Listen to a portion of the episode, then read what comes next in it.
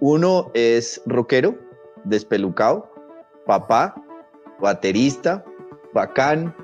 El otro, creo que Juan Pablo Montoya y Michael Schumacher han aprendido mucho de él porque pues ellos volvieron fanáticos de los carros gracias a él. Los, a los dos les encanta madrugar. Hemos tenido problemas para decirle que no es a las 4 de la mañana, sino que es más tarde. Entonces, pues les partimos la mañana en sus actividades. Caracol Podcast presenta Amigos TIC, tercera temporada. Buenos días, buenas tardes y buenas noches. Esto es Amigos TIC, el podcast de tecnología, innovación, emprendimiento, transformación digital y motos sonando al fondo. Como siempre, esta es una conversación entre amigos eh, que todas las semanas a través de podcast en Caracol Radio y las principales plataformas de distribución nos sentamos a conversar sobre estos temas que tanto nos gustan, que tanto nos apasionan. Quiero empezar saludando a mis amigos TIC. Empecemos por don Mauricio Jaramillo desde Bogotá. Una vez que le quite el unmute. Muy buenos días a todos nuestros oyentes a la hora que se conecten. muy bien, muy bien. Y desde Cajica, Cundinamarca, don Jole Restrepo. Hola a todos, qué alegría estar acá y bueno, muy atento a no hablar en mute como lo está haciendo hoy Mauricio. muy bien, bienvenido. Eh, muy bien los microaprendizajes que está haciendo don Jole en Instagram para que lo sigan, arroba Jole Restrepo, ¿no? Arroba Jole Restrepo, sí todos los días hablando en unas capsulitas de cinco minutos, a máximo 10, sobre temas diferentes de diseño, innovación, tecnología y otras cositas. Y educación. Fantástico. Me faltó decir de Mauricio que está haciendo cosas muy buenas con los eventos que están haciendo en Impacto TIC. Todas estas semanas se han estado moviendo mucho, ¿no, Mauricio? Sí, señor, el, el año arrancó a todo ritmo. Ya tuvimos nuestro primer evento sobre ciudadanía digital Viene uno en un par de semanas sobre TIC Made in Colombia. Bien. Entonces, bueno, ahí vamos. Eso, suena supremamente bien. Bueno, hoy hay que decir que seguimos extrañando a nuestra querida Emilia Restrepo. Se está recuperando de una intervención quirúrgica, pero le hacemos aquí, le mandamos toda la buena energía, todos los oyentes también que son sus fans, que la siguen y la esperamos muy pronto, muy pronto. Estábamos a punto pues de, tenerla en el episodio de hoy, pero bueno, ya casi, ya casi. Que se tome su tiempo, que se tome su tiempo para recuperarse completamente. Bueno, me falta saludar desde algún latifundio de nuestro país, don Santiago Pinzón Galán, que también no, decide entrar en Unmute. El virus del mute que nos inoculó Jorge era, era para ver si me estaban poniendo atención porque el doctor en mute nos dejó de esa escuela, el doctor de Restrepo, Mauricio la estaba aprendiendo y yo era por hacer un chiste, pero funcionó. Eh, ahí ah, estamos todos acomodándonos. Todo fríamente calculado, como Chespirito. Ok. y sí, un saludo para Emilia, que nos hace mucha falta y sabemos que como ella y Falcao pronto volverán a las canchas con toda su capacidad. Exactamente. Emilia Falcao Restrepo, aquí la esperamos. Bueno, muy bien. Muchas cosas se han movido estas semanas en la realidad nacional, movimientos interesantes. Un invitado que tuvimos acá, don Víctor Muñoz, también tuvo un desplazamiento dentro de la élite de gobierno hacia el departamento administrativo de la presidencia. Dejó la alta consejería presidencial de asuntos económicos, transformación digital bueno, y esperamos que cuando salga este episodio al aire ya tengamos definido eso, a menos que Santiago ya sepa algo y nos diga, sí, voy a tener que dejar de grabar con ustedes porque el compromiso me obliga a atender, a ser patria. Yo pensé que Mauricio era el de los fake news, pero hay alguien que le está haciendo competencia ahora. Esta, esta red de influenciadores ya deja preocupado. No, no, no. Estaremos muy atentos a cómo el gobierno toma sus decisiones y seguiremos trabajando en equipo para que sobre eso el ecosistema digital salga adelante. Eh, y felicitar, tenemos buena espalda, definitivamente amigos TIC le da buena espalda a muchos de los que han pasado por acá, es un privilegio verlos cómo se proyectan y sobre eso pues obviamente los invitaremos nuevamente. Eh, un saludo a Víctor y estamos seguros que no nos va a dejar huérfano el tema de transformación digital. En ese cargo lo que tiene es más posibilidades de ejecución. Y, para cuando salga este, este capítulo, eh, también seguramente ya, ya estará mi vacuna pues, al aire y con los datos de las personas mayores de 80 que ya van a tener fecha. Víctor, ¿cuándo te tocó?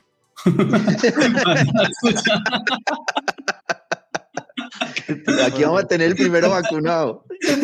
Nos contar la experiencia. Falta de respeto, señores.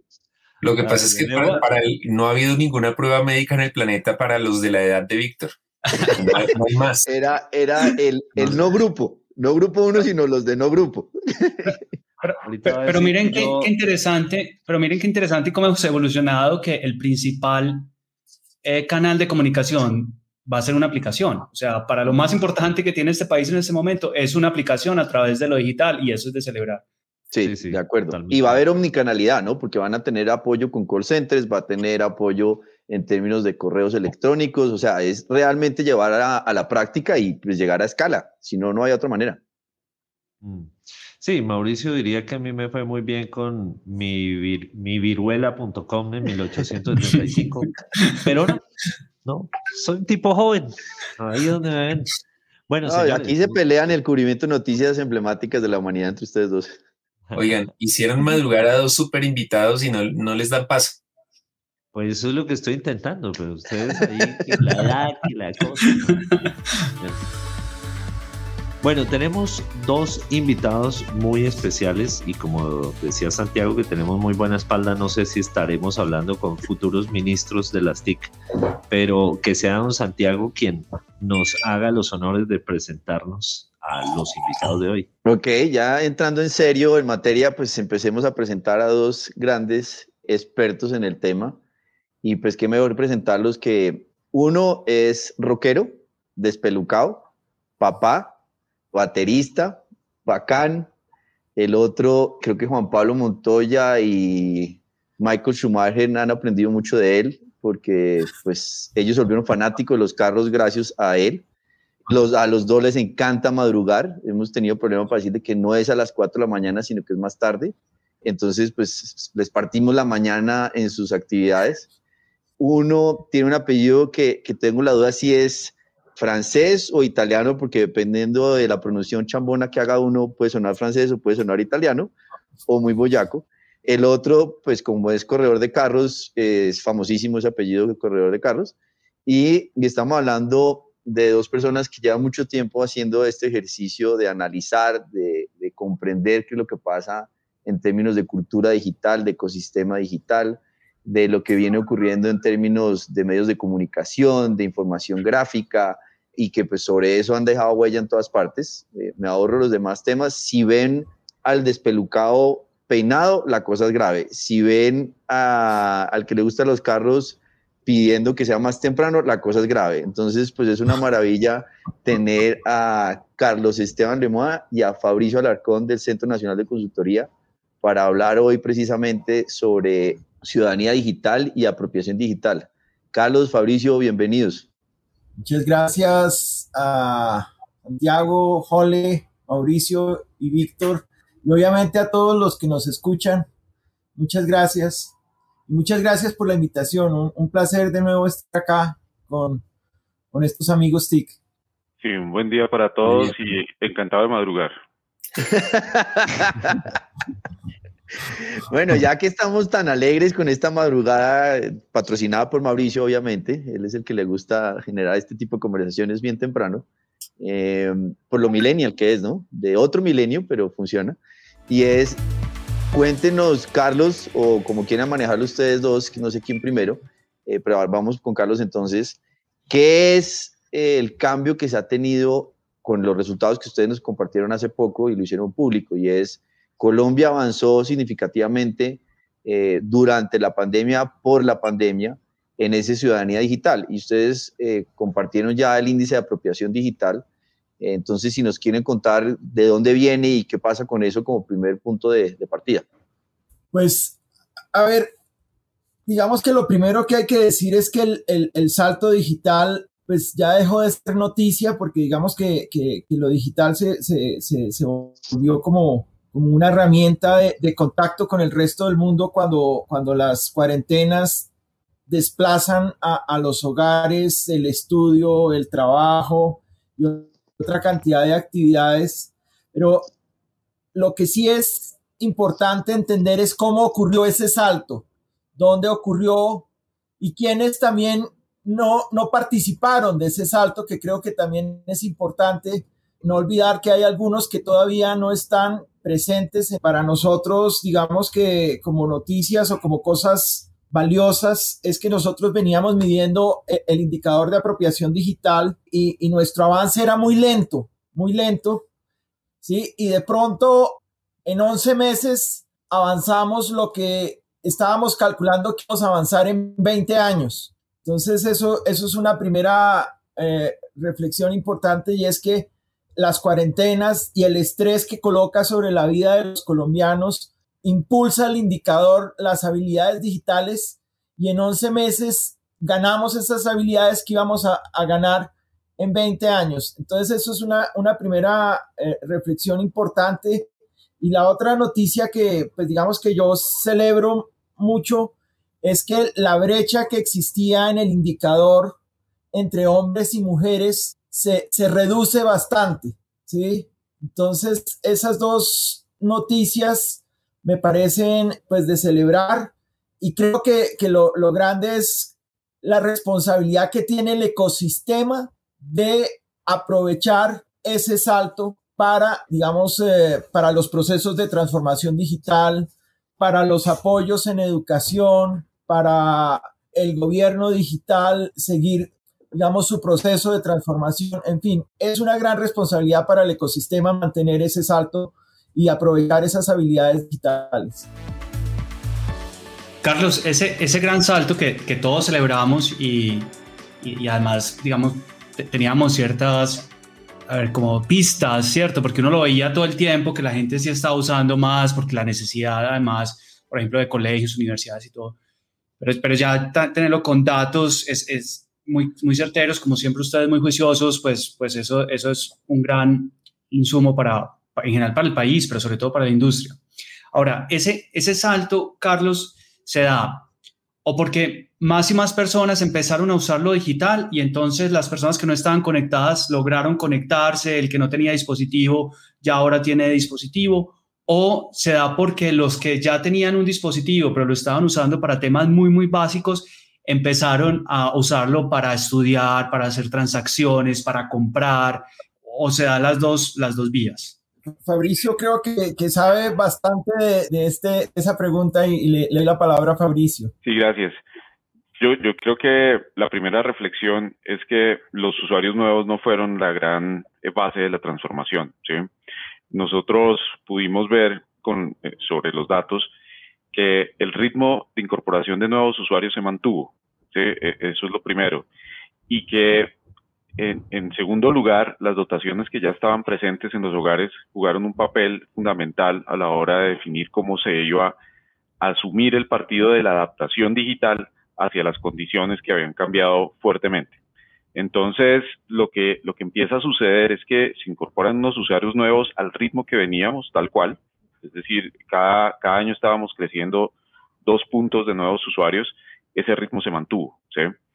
Pero los usuarios que, estaban dentro del, ecosistema ya presentes empiezan a transformar esas herramientas y esas habilidades que habían cultivado para unos usos muy específicos en donde, eh, en donde digamos, esta, esta parte de entretenerse y comunicarse a través de Internet estaba jugando un rol valiosísimo, empiezan a aprovechar esos, esos entrenamientos que ya tenían para ir rápidamente hacia otros lugares que estaban restringidos por la cuarentena. Entonces, cuando hablo de esos lugares, obviamente la educación se vuelve una necesidad de primera mano y, jóvenes niños y los hogares que los albergan empiezan a, ir rápidamente hacia esos usos y hacia esa intención. Y también aparece la necesidad de contactarse con otros eh, eh, transfiriendo dinero o comprando algo o vendiendo algo sin, sin, sin la presencialidad de por medio. Entonces, esas personas que tenían pequeños entrenamientos empiezan a incrementar su frecuencia en el uso de la transacción dentro, dentro del ecosistema. Y ahí es donde vemos unos saltos eh, impresionantes, especialmente en las, en, las personas que, logran hacer la transacción. Como para volverlo un poco gráfico, esto que, estoy diciendo, pues nosotros tenemos una segmentación como parte de los resultados de la investigación, una segmentación donde tenemos como una, una ruta de digitalización en donde la puerta de ingreso al Internet es la comunicación y el entretenimiento. Y, esa puerta de ingreso de comunicación y entretenimiento traía una tendencia hasta antes de la cuarentena a engordarse. Es decir, las personas entraban a Internet, se sentían cómodas, cómodas ahí, la pasaban rico y ese, ese segmento iba creciendo, iba creciendo, iba creciendo. La cuarentena trae unos estímulos y, unas motivaciones a salirse un poco de, de, esa zona de confort y empezar a hacer una exploración de otras posibilidades que están en Internet. Y obviamente fue a las malas, esto no fue a, las buenas, ¿no es cierto? Fue a las malas, pero la transformación se dio y de alguna manera quiere decir que los entrenamientos previos estaban presentes y, se, volvieron, digamos, un factor de, crecimiento y de profundización en el uso de Internet a, raíz del estrés que trajo esa situación. Eh, pero Fabricio, entonces esa salida de la, de la zona de confort fue básicamente a trabajar. Es decir, si los usos estaban especialmente en formación y en, y en entretenimiento, la salida de zona de confort y además en un espacio como la casa, pues fue el trabajo. El trabajo eh, fue, fue, una parte, la educación a mí se me hace que fue fundamental, ¿no es cierto? Eh, como, como, como transformación, porque fue una presión. La educación formal, sí, de acuerdo. No, sí, nosotros lo demás lo trabajamos como el aprendizaje digital, ¿no es cierto? Que es súper súper amplio pero este, esta forma de contactarme institucionalmente con el lugar de educación de, de mis hijos, para quienes somos padres o para los universitarios, cobrar una nueva rutina, fue una presión alta sobre el aprovechamiento de las dotaciones que ya existían y ahí hay una reflexión bien importante por hacer. Aparece el trabajo en casa, pero además la reflexión que les digo que es muy importante por hacer es que aparece una competencia por las dotaciones existentes en los hogares para que todo eso quepa en la conexión que tenemos y en los dispositivos que tenemos. Entonces, una preocupación grandísima al principio de la cuarentena y que no ha dejado de ser es que los hogares tenían una buena dotación de smartphones por persona, pero el número de computadores por persona sí estaba muy bajito, ¿sí? Y eso se, se empieza a convertir en, un, en una carga que nosotros podemos ver jugando un rol importante, sobre todo en educación, donde obviamente el sistema se adapta y todos nos adaptamos, pero, pero por ejemplo WhatsApp se vuelve un instrumento absolutamente importante en la comunicación de los maestros con los padres y con los estudiantes, ¿no es cierto? Y, y esas, esas otras herramientas que, que nosotros veníamos conociendo en la virtualización de la educación, de, tener un Moodle, de, tener unas aulas virtuales, se demoran en llegar porque las dotaciones en las puntas no estaban listas, no estaban listas en la punta de los estudiantes en muchos casos y tampoco en la punta de los profesores en otros. Entonces se, abre una competencia donde los ganadores, y ahí es donde nosotros lo decimos, los ganadores son los que tienen ubicuidad, los que tienen la posibilidad de tener los, dos tipos de dispositivos en el hogar y, los dos tipos de conexiones. Ese, ese don de la ubicuidad, Víctor Solano lo ha tenido durante toda la historia universal de que somos testigos. Ha estado en el lugar de la noticia de todas las maneras. Es impresionante. O sea, eso no es lo novedoso. Víctor nos puede contar algo. Pero ya entrando, ya entrando un poquito en detalles, cuando uno mira y llama la, la atención la comparación entre ciudades en términos de apropiación digital, Carlos, uno ve que Bogotá, pues por muchas circunstancias está primero, tiene, si no estoy mal, ustedes me corregirán, 0.54, pero ve uno a Barranquilla de segundo, no a Medellín, y no ve a Medellín tan en la lógica de ser el normal segundo, es Barranquilla. ¿Por qué nos cuenta un poco qué pasa entre ciudades en términos de apropiación? Pues eh, lo que nosotros observamos que el caso de Medellín es de celebrar que reduce a la mitad el, número de no usuarios. es decir, que tiene un número de, de primíparos, por decirlo de alguna manera, importante. Entonces, obviamente, el proceso se hace más lento y también creería que ellos tuvieron unas fases diferentes en, los procesos de cuarentenas, ¿sí? Que ellos tienen un ritmo, tuvieron un ritmo diferente en términos de las cuarentenas y eso en alguna medida afectó el indicador. Pero creo que es importante la noticia de que se, redujo a la mitad el número de no usuarios, ¿no? Es decir, estábamos en 17 y ahorita estamos en 9% de, de, no usuarios y de todas maneras hay una transición importante en, los niveles de educación y participación y hay un número importante de personas que ascienden a la transacción, ¿no? En, el caso de Medellín. En Barranquilla, Barranquilla pues tenía, digamos, un capital suficiente que le permite de, alguna manera eh, hacer el salto y además ellos tienen una primera curva de cuarentenas y todo tal vez un poco mucho más fuerte que, que, que el resto del país y obviamente ese estrés impulsa o empuja el indicador. Y eso es lo que yo creería que explica la diferencia entre Medellín y Barranquilla. Ok, hasta ahora vamos a hacer un paréntesis para el ojo al dato de Santiago Pinzón. Ojo al dato. Bueno, arriba, arriba rating, arriba rating. Eh, pues el ojo al dato es muy sencillo.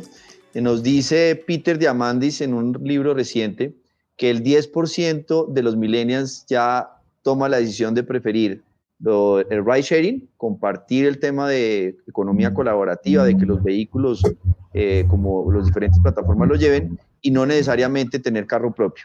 Entonces esto es muy diciente en términos de lo que puede ocurrir a futuro porque eh, finalmente eso va a cambiar la manera de moverse. Si el 10% de los millennials hoy prefieren tener ese sistema de, movilidad colaborativo, pues es muy disidente lo que va a pasar en términos del cambio eh, de la economía y el desarrollo. 10% de los millennials prefieren el ride sharing que tener carro propio. Tremendo dato, tremendo dato. Muy bien, muy bien. Para saber quiénes son millennials. Pregunta, para saber quiénes son, quién, quiénes son millennials aquí, ¿quién no tiene pase? ¿Quién no maneja carro? ¿Quién no maneja carro? No soy millennial, tengo que decir. Aquí somos varios millennials. Eh, viene desde antes de la época de Cristo en otros millennials eh, y Mauricio le siguió la flauta, pero, pero pues creo que todos, ¿no? Una, una fórmula para saber quién, quién, quién no es millennial, millennial es que entienda la palabra pase como licencia de conducción. Eso, eso es, así dice mi mamá y los abuelos. y, Santi, y Mauricio. sí, Mauricio. El chao, y ahorita dice, y, y, a quién no le han, y ahorita pregunta, ¿a quién no le han hecho el daguerrotipo para el pase? Uy, Mauricio, el bueno, pregunta, del micrófono lo dejó callado. Pongámonos serios, eh, porque desvían la atención. Para Carlos y Fabricio, algo que me pareció muy interesante de los datos es el tema de brecha de género. ¿Por qué? Porque la pandemia en muchos aspectos ha perjudicado mucho más a las mujeres. Por ejemplo, en uno esencial que es el empleo el empleo afectó a todo el mundo, pero a las mujeres les quitó muchos más empleos. Aquí el efecto ha sido positivo, por lo que veo, la brecha se ha reducido. ¿Qué lo explica y creen ustedes que es sostenible? Es una buena noticia y tiene mucha relación con que las mujeres fueron más vulnerables durante la pandemia, ¿no es cierto? En, el ingreso, en la pérdida de empleo, pues las, las cifras del DANE son súper claras y elocuentes en ese tema. Y en ese sentido, el, el rol que cumple eh, Internet y lo digital en generar como eh, capacidades adaptativas es muy importante, ¿no es cierto? Y, y nosotros sí vemos una relación grande entre el aumento en digitalización de los sectores de, de la sociedad que, que sufrieron más estrés. Los que estuvieron más protegidos dieron ese salto con mucho más moderado, ¿no es cierto? Pero en donde se concentró el estrés, la, capacidad de adaptarse usando las herramientas digitales fue mucho más clara. Entonces, por ejemplo, una evidencia que para nosotros eh, fue clarísima y que también creo que hace que sea sostenible, contestando la otra pregunta, porque vuelve Internet un lugar más amable para las mujeres, es que antes de, antes de la pandemia, al nivel avanzado, a ese nivel donde, donde se da la compra, la venta o, donde se da la generación de ingresos utilizando la herramienta, pues solo, solo llegaba uno de cada tres como mujer, ¿no es cierto? Es decir, solo de, ese 100% de, de ciudadanos en el nivel avanzado, solo el 25% eran mujeres. Después de la pandemia, la estructura de ese, de ese segmento cambia, pues después de la pandemia, no ahorita, durante la pandemia, que es donde hacemos la medición, la estructura de ese segmento cambia y el 50% ahora son mujeres, ¿no es cierto? Eso, eso tiene un significado grande si, si quieren ustedes llevarlo, por ejemplo, hacia, hacia la inteligencia artificial, ¿no es cierto? Y es que cada vez esos algoritmos van a recibir más información de mujeres, ¿no es cierto? Y, y de alguna manera eso empieza también a generar una adaptación hacia las necesidades de las mujeres de, todos esos, digamos, sitios, páginas, aplicaciones que de alguna manera son tan importantes en la transacción.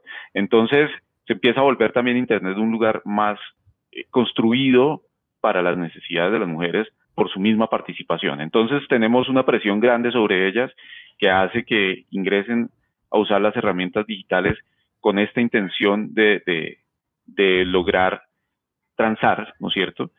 Y tenemos unas herramientas que están asimilando todos esos patrones para volverse también más empáticos con ellas. Entonces, eso puede darle sostenibilidad, ¿no es cierto? La sostenibilidad a largo plazo de todo esto es una discusión más profunda que seguramente ustedes eh, la van a dar con mucha elocuencia y, y obviamente tiene que ver en cómo el ecosistema ahora va a aprovechar todos estos entrenamientos que se dieron, ¿no es cierto?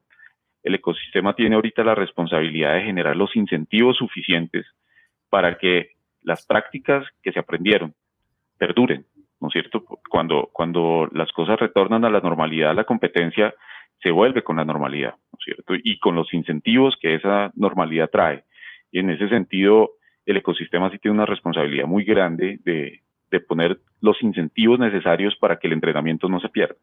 Carlos, una inquietud que tengo es que también en el análisis de, de, de, los resultados que ustedes nos dieron, y siguiendo la línea de Mauricio que hace pregunta A, B, C, D, la primera A mía es el tema de vulnerabilidad. Eh, se demostró que, eh, de acuerdo a lo que ustedes compartían de información con, con, la lógica de, del Matthew Effect y lo que es eso, relacionado el tema del bilingüismo y el tema del, pues obviamente del acceso a Internet y el manejo de Internet. Porque uno les implica un poco qué fue lo que quedó en vulnerabilidad. En, en resumen no quiero darlo yo, pero uno ve que si hay una diferencia en términos del dominio de otro idioma y también el, el manejo de Internet como habilidades como parte de la respuesta.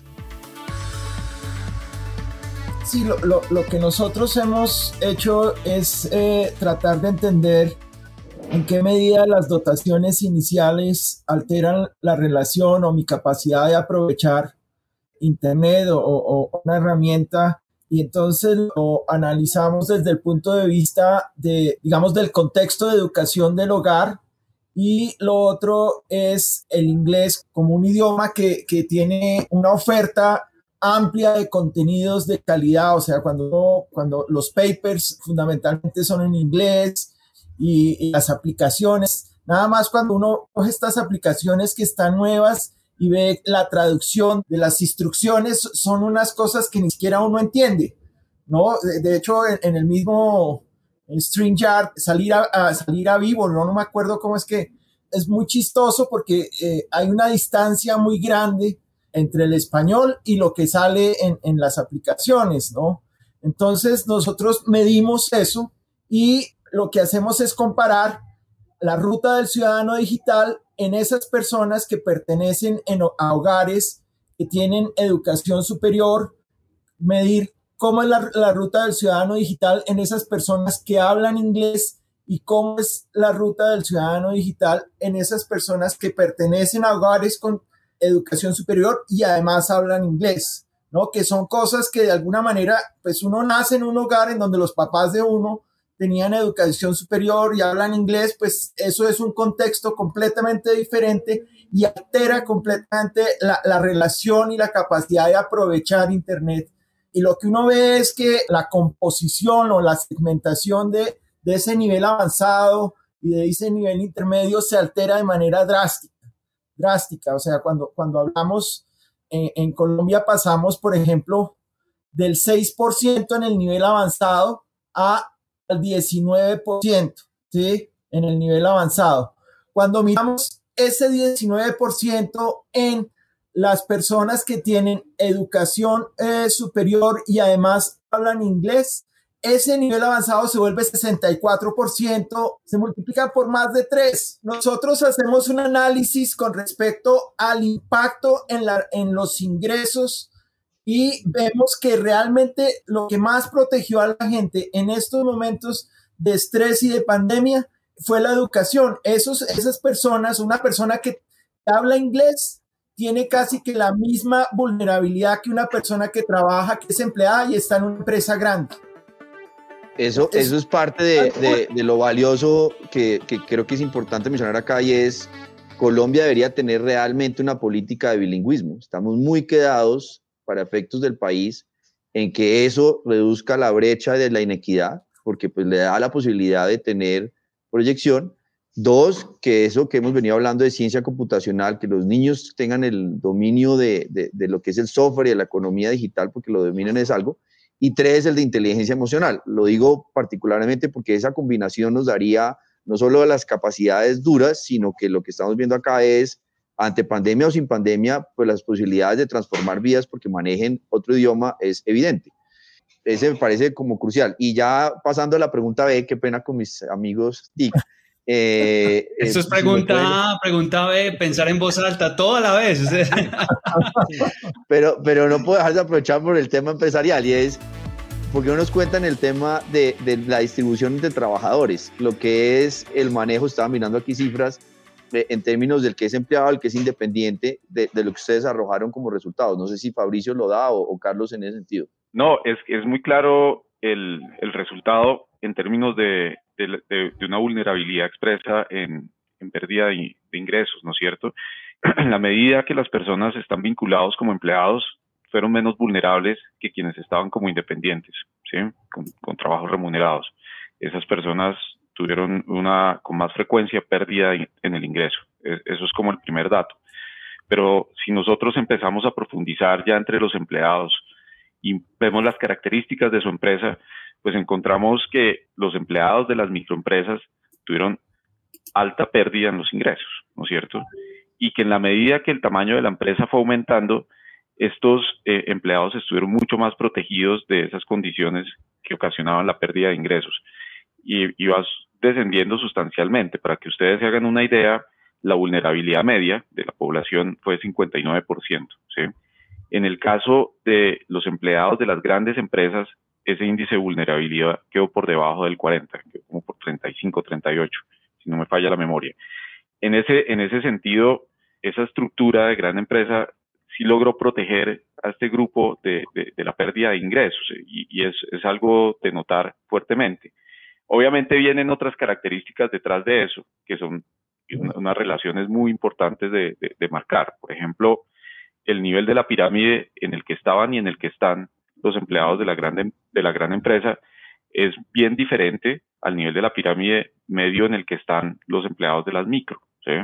Entonces, había unas capacidades digitales también cultivadas a través del ecosistema, volvemos a ese tema, a través del ecosistema había unas habilidades ya cultivadas en los empleados de las grandes empresas.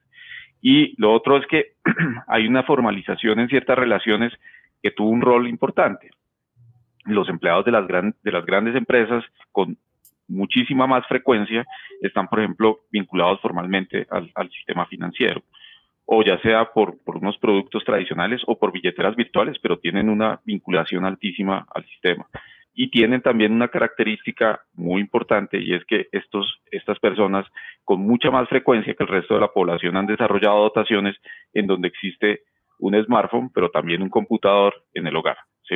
Entonces, todo eso, todo eso empieza a, no, digamos, no solo eh, la capacidad que tuvo la gran empresa para lidiar con los efectos negativos de la pandemia, sino también el, el ecosistema en el que estos trabajadores empezaron a desarrollar su, su equipamiento digital y sus habilidades también tuvo peso a la hora de ser menos vulnerables.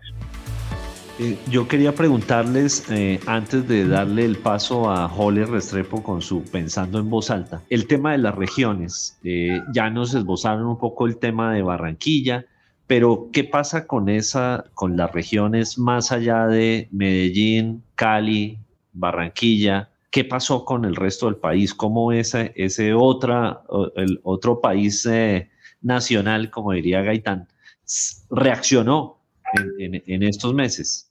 La respuesta es que tenemos que poner cuidado porque obviamente como el estrés se vivió tan fuertemente en las grandes ciudades, también las adaptaciones fuertes se dieron en las grandes ciudades, ¿cierto? Y esto acaba de generar un fenómeno al que le debemos prestar atención y es que estas habilidades en el uso de Internet que nosotros medimos con tanto detalle perdieron ritmo en el área rural, ¿sí? Y en los, y en los pequeños municipios. Es decir, en la medida que las cuarentenas fueron menos fuertes, en la medida que se transfirió menos estrés sobre, sobre la presencialidad, pues también las personas hicieron menos exploraciones de Internet como una eh, fuente de adaptación a, a esas circunstancias.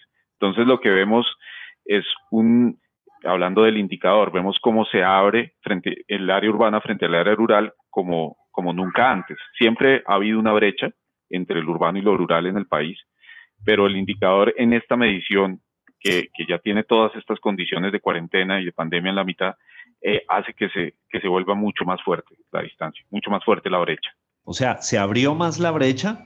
Ese es un hallazgo eh, entre lo urbano y lo rural y sin embargo, la paradoja de ese avance o de ese progreso, como nos decía Carlos al inicio del, uh, creo que fue Fabricio, ya no recuerdo, de ese progreso de casi 20 años en términos de, de, que se avanzó gracias a esto 20 años en el país. Sí, sí, sin duda, sin duda tomamos, tomamos un ritmo de velocidad luz frente al ritmo que veníamos eh, trayendo. Bueno, esta semana en Pensando en Voz Alta, vamos a ver qué viene pensando Don Jole Restrepo desde Cajica. Gracias, Víctor. Jenis Roca titulaba El siglo XX ya duraba demasiado. Y con lo que estamos viendo hoy con estos indicadores de apropiación digital, sí que hace sentido ese, ese titular. Muchos sectores se resistían a este cambio de siglo a esta transformación digital y uno de los sectores que más se resistía era precisamente la educación. Es, hoy que estamos grabando el capítulo es febrero, estamos en febrero, calendario A está retomando y está empezando año, calendario B muchos están volviendo a alternancia. Y es importante hacer un llamado a los colegios, a las universidades, a todas las instituciones educativas a que no volvamos atrás a seguir creando, a dejar de improvisar y darnos cuenta que tenemos que transformar la educación. Como decía ahorita Santiago, una educación que vaya a las habilidades del siglo XXI, a la colaboración, a la creación, eh, al pensamiento crítico, al pensamiento computacional, pero además una educación que cambie las formas en, las que opera, que deje la repetición, que deje esas prácticas tan del siglo XIX y del siglo XX a unas prácticas mucho más activas y que se aproveche por fin lo digital para, por ejemplo, hacer exploraciones a, los museos del mundo que todos se abrieron, a conectarse, por ejemplo, chicos de Bogotá con, con niños de Quibdó haciendo trabajos conjuntos o niños en Quibdó con, con, niños en Estados Unidos para desarrollar esa, esa capacidad en inglés que tanto, que tanto nos está doliendo. Yo creo que tenemos muchas oportunidades en lo digital. El año pasado estuvimos improvisando y tratándonos de adaptar muy rápidamente, pero este año, este año es el, que realmente tenemos que hacer una transformación profunda en la educación. Bien dicho, Jole, muy bien. Mauricio, me, permite una pregunta más por monopolizar, me da pena, pero yo quiero meterle un poquito acá de, de política TIC, ya que estamos cerca de conocer candidatos presidenciales. ¿Qué dirían ustedes? Tres recomendaciones a los candidatos y candidatas a la presidencia de Colombia que deberían tener en cuenta para que lo que se ha logrado, que es construir sobre lo construido en transformación digital, deba ser priorizado en el siguiente gobierno. ¿Cuál debería ser esos top 3 o top 5, como lo quieran manejar, de recomendaciones para que siga Colombia avanzando y sea un país digital? Primero, Carlos. Creo que hay que insistir en, en la educación y en el inglés fundamentalmente. Creo que definitivamente la educación es la que acelera la capacidad de adaptar y, de aprovechar y de comunicarse y de aprovechar el, mundo. Y creo que lo otro fundamental es no olvidar la herramienta, es decir, el móvil es muy útil, pero es estrecho y no tiene las suficientes capacidades para poder aprovechar todo el potencial que tiene Internet. Es decir, los esfuerzos que se hacen en conexión que llegan al móvil reducen la capacidad de impactar la vida de los colombianos. Entonces, no olvidar el dispositivo y las capacidades del dispositivo, no solo la conexión. Yo creo que esas dos, esas dos cosas son, son fundamentales y, y, pueden alterar definitivamente el aprovechamiento y la capacidad de transformar la vida de los colombianos de Internet. Me tocó el 3, pero yo diría que es, cultivar el espacio de encuentro digital, ¿no es cierto? Eh, de alguna manera se volvió mucho más empático, presente y creíble en los hogares. Está bien justificado que los niños hoy tengan encuentros digitales. Y dándole todo el valor que tiene la presencialidad, este entrenamiento no se puede perder y abre las puertas a muchas de las innovaciones que Jole mencionaba hace un momento en términos de educación, ¿no es cierto? Entonces, yo creo que eh, tenemos una fuerte presión para volver a la presencialidad, pero estos esquemas mixtos que vamos a desarrollar mientras la cosa eh, regresa va a ser una oportunidad para tener grandes aprendizajes y grandes oportunidades, por ejemplo, en lo que se refiere al bilingüismo, de ir incorporando nuevas eh, rutinas en los estudiantes que aprovechen eh, mejor los encuentros digitales, ¿no es cierto? Entonces yo creo que esa, esa forma de encontrarnos que desarrollamos a través de la pandemia, que, que hoy duele, ¿no es cierto? si uno la desdobla, seguramente tiene una capacidad inmensa de aporte para la educación. Muy bien, pues esta semana ayudándonos a entender con cifras, con ah, el análisis de los comportamientos de los colombianos en términos de conectividad, desde el Centro Nacional de Consultoría tuvimos a Fabricio Alarcón y Carlos Esteban Lemoine. Recuerden que estamos en las principales plataformas y en Caracol Podcast Amigos TIC. Un saludo a todos. Hasta la próxima. Saludos. Chao.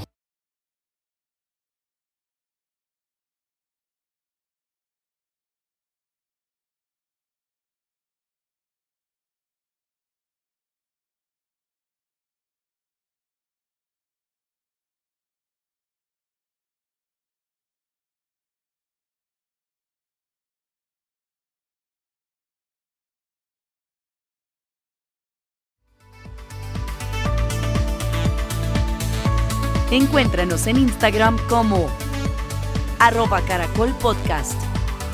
Envíanos tus mensajes y comentarios.